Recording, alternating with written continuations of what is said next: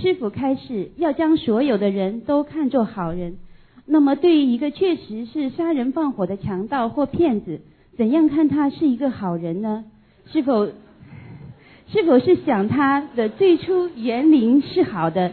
他害的人也许前世害过他，他这一世没遇到佛法，化解不了冤结，继续这个因果，下辈子再被别人害，真的很可怜。即用同情的角度去想这个人，请师傅慈悲开示。嗯，你们这个叫不分邪恶，不分正。我告诉你，你要记住了。如果说把所有的坏人、恶人都看成好人，那你自己的境界很高，但是不代表你有智慧。为什么呢？如果这样的话，就没有地狱了，也没有十八层地狱了。听得懂吗？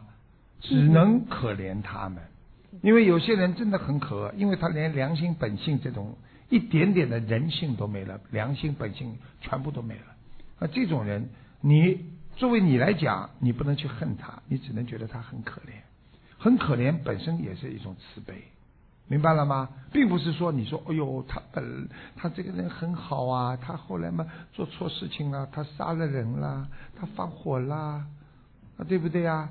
不能这么看的，已经没办法了，已经果出来了，连佛都改变不了因果，菩萨都不能动因果的，所以这个果已经出来了，说明他已经是个恶人了，他已经不是一个人了，他是一个恶鬼了。